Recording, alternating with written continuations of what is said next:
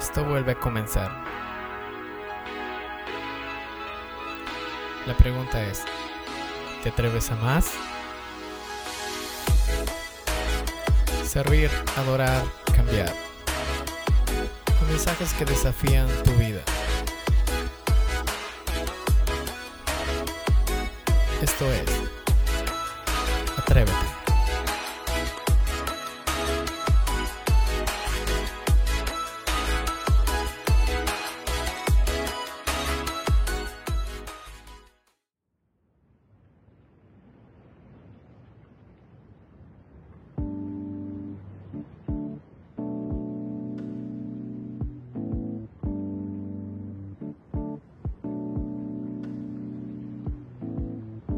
Dibujante de la galaxia y pintor de mi corazón. Te convertiste en astronauta para llegar a mi habitación. Perdido en la vía láctea, peregrino sin dirección. Una rota canción cantaba este herido corazón.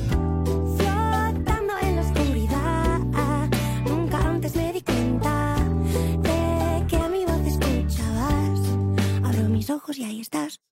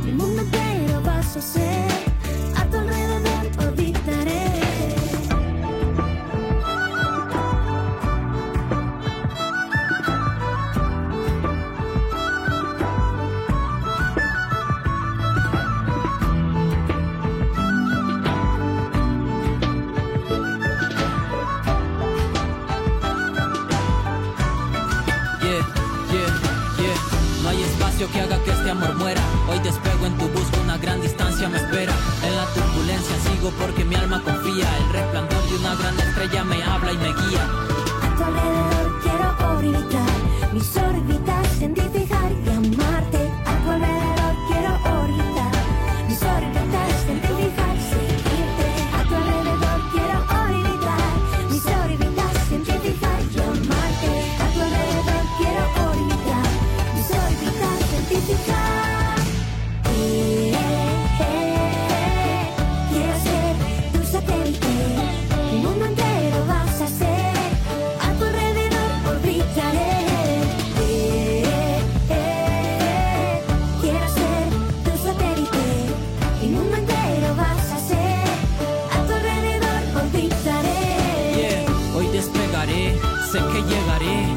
todo lo daré, vas conmigo lo sé, no caeré, la gravedad me detiene, lo infinito de tu amor es el que ahora me sostiene.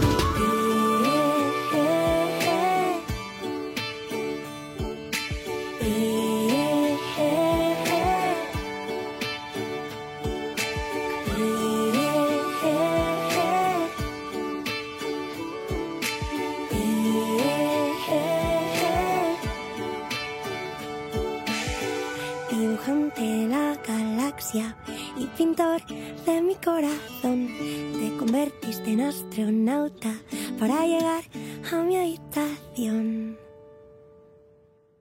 Bienvenidos una vez más a Atrévete. Es un gusto podernos encontrar en un nuevo podcast. Y uno de los pasajes claves en esta, este fin de semana es este. Lo encontramos en Cantares 1.6. Dice, no reparéis en que soy morena porque el sol me miró. Los hijos de mi madre se airaron contra mí y me pusieron a guardar las viñas, y mi viña que no era mía, no guardé. Quiero señalarte cuatro aspectos importantes para vivir sabiamente en una sociedad como la hoy. Y la primera es que la opinión de los demás no te pueda limitar. La sociedad tiene una opinión formada sobre las personas de acuerdo a su condición, color de piel, nacionalidad, edad, condición social, etc. Los primeros en no reparar en esto, pues debemos ser nosotros mismos y después transmitirlo a los demás. Tu condición no te condena a menos pues que tú lo permitas. Deja de considerar aquello en lo que eh, repara la sociedad, lo que coloca la sociedad y rompe básicamente con la predeterminación en tu vida. Busca la predestinación con que Dios te predestinó en Cristo Jesús. Busca lo que Dios dice que eres tú. En segundo punto, pues prepárate para la reacción. Cuando la sulamita se plantó y le dijo que eh, no la excluyeran por su condición, se enojaron sus hermanos. El sistema y las personas se enojan con los que no quieren romper el molde de la predeterminación para ellos. No se, eh, no lo pueden soportar o, o, no soportan que alguien con un determinado perfil cambie o progrese o logre cosas impensadas por los demás o para él. Y obviamente que la reacción y el rechazo de los demás no te puedan paralizar. Si tal vez tú estás pasando por algo similar, pues no dejes que esto te paralice y te dejen postrado, sino más bien haz que esto sea una confirmación en tu vida de que vas por un buen camino. En tercer punto, te puedo decir en esta, este fin de semana que no permitas que te pongan donde los demás quieren. Al ver la condición de la sulamita, los hermanos la pusieron a guardar sus viñas, es decir, le asignaron su función. La sociedad hace una proyección de hasta dónde alguien realmente puede llegar y le asigna un lugar y una función. ¿Sí? Si viene de una familia pobre, pues dicen nunca tendrá riqueza. Si eres tal vez extranjero, siempre dirán pues eh, estás en la segunda opción. O si tus padres te, te abandonaron, dirán pues no tendrás una linda familia. O si eres una persona de edad avanzada, dicen pues te toca trabajar de cualquier cosa. Básicamente yo te puedo decir que no permitas que esto suceda frente a lo que dice una sociedad tal vez, digamos entre comillas, moderna. Más bien básate en lo que Dios dice para tu vida. Y en esto siempre voy a enfatizar que siempre tienes que creerle a Él. En cuarto punto, que el mañana no tengas realmente de qué arrepentirte. La sulamita termina reflexionando que no guardó su viña. Eso significa que no hizo lo que debería haber hecho Fíjate en qué viña te, encuentras eh, generalmente tú. Si en la tuya o en la que te pusieron los demás. Y si, te, si te encuentras en la que no es tuya, reacciona cuanto antes. En definitiva, puede decir esta te puedo hacer una pregunta. ¿Estás viviendo como Dios quieres, quiere que vivas o estás viviendo como los demás quieren que tú vivas? Son dos preguntas muy, muy confrontantes porque la mayoría pues tal vez podamos estar respondiendo a la segunda pregunta porque no tengamos, no, tal vez no podemos tener una respuesta acertada para la primera. Responde a esta pregunta actuando en consecuencia. Que mañana no tengas de qué arrepentirte, sino que puedas gloriarte en el Señor de haber roto un molde y de haber vivido como Él realmente te mandó a vivir. ¿sí? Así que mi querido oyente, yo te animo a que este fin de semana tú puedas reflexionar realmente qué es lo que realmente tienes que hacer en tu vida.